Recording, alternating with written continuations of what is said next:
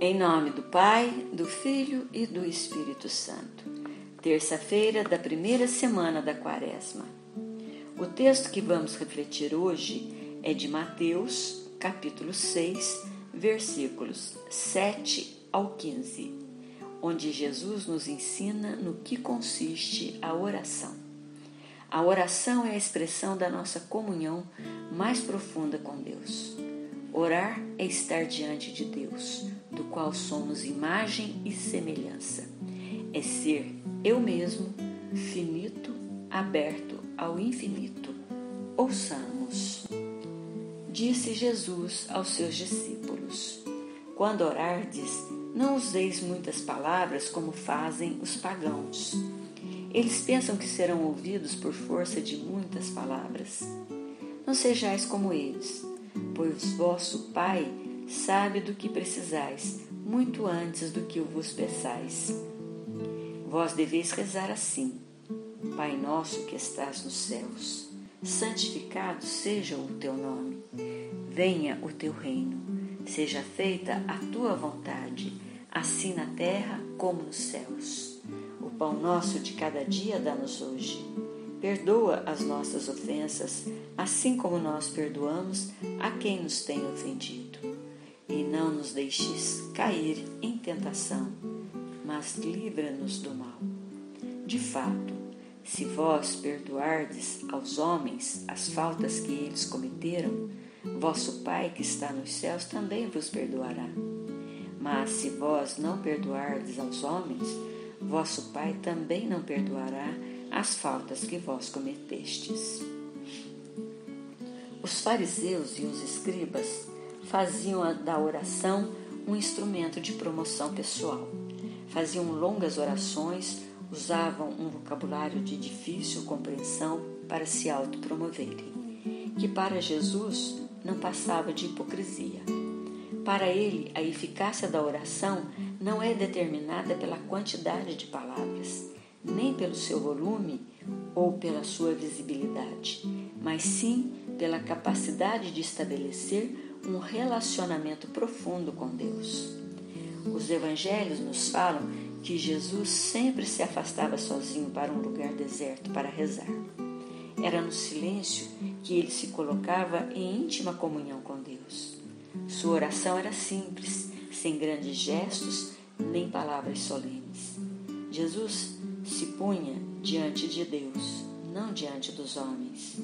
Jesus procurava o um encontro com Deus para fazer sua vontade, acolher o seu reino e torná-lo realidade entre nós. Tanto no Evangelho segundo São Lucas como no Evangelho segundo São Mateus, Jesus propõe um modelo de oração que marca essa nova forma de se relacionar com Deus, a quem ele nos ensina a chamar de Pai. Ao nos ensinar a rezar dizendo Pai Nosso, Jesus está nos convidando a reconhecer que esse nosso que falamos representa toda a Igreja. Quando Jesus diz Pai Nosso, ele nos leva a compreender que ele partilha conosco a paternidade divina. Santificado seja o vosso nome. Em outras palavras, faze que teu nome de Pai seja reconhecido e venerado. Que todos conheçam a bondade e a força salvadora do teu nome, santo que encerra. Venha a nós o vosso reino. Desejar o reino é abrir-se para acolher o projeto de justiça e de amor vivido por Jesus. Seja feita a vossa vontade, assim na terra como no céu. Que seja feita a vossa vontade e não a nossa. Que a missão de construir o reino se realize, pois esta é a vontade de Deus revelada em Jesus Cristo. O pão nosso de cada dia nos dai hoje. Este é o pedido central do Pai Nosso. Ao colocar o pedido pelo pão no coração de sua oração, Jesus está nos mostrando que o pão repartido, isto é, a partilha, é o centro do projeto de Deus. Perdoai as nossas ofensas, assim como perdoamos a quem nos tem ofendido. Ao fazer este pedido, estamos dizendo a Deus que o seu perdão transforme o nosso coração e nos faça viver perdoando uns aos outros.